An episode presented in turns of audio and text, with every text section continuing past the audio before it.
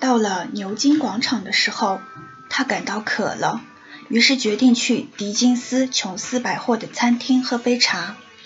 如此放纵的行为与他平时很不一样，但这本就不同于以往，是恣意放纵的一天。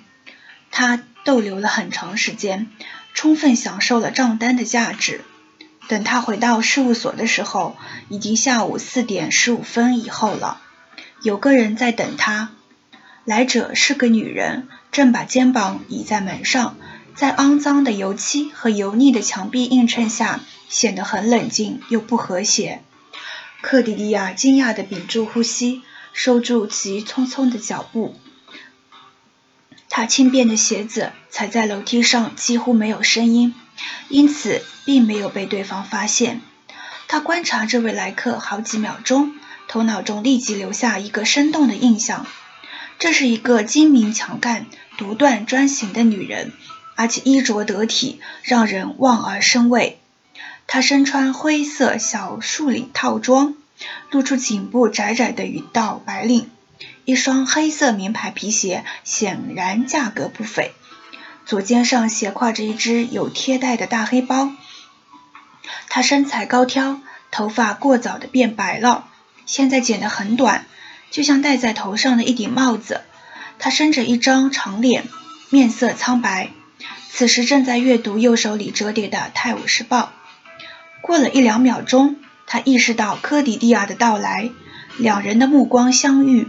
那女人看了看自己的手表：“如果你就是科迪蒂亚·格雷，那你迟到了十八分钟。这个留言条上说你四点钟回来。”我知道，很抱歉。克迪迪亚匆匆上前几步，把钥匙插进锁孔，打开了门。你想进屋说吗？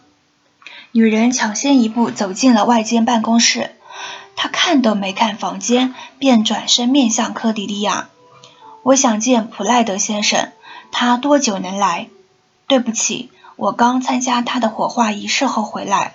我是说，伯尼死了。”我们明明在十天前还听说他活得好好的，他一定死得异常迅速和神秘，并不算神秘。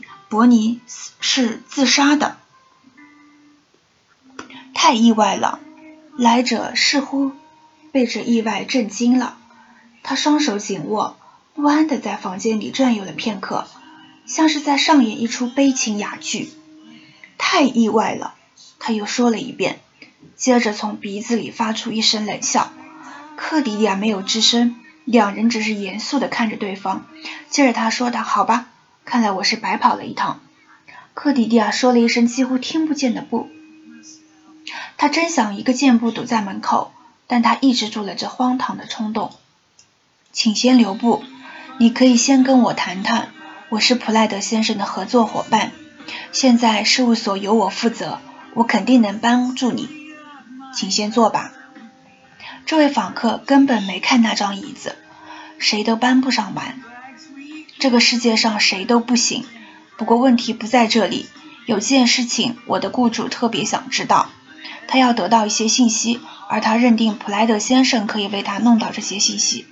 我不知道他是否会认为你是个合格的替代者。这里有私人电话吗？这儿有，请。女人走进那间办公室，对里面的简陋陈设同样不置一词。她转向克迪迪亚：“对不起，我应该先做个自我介绍。我叫伊丽莎白·利明，我的雇主是罗纳德·卡伦德勋爵。”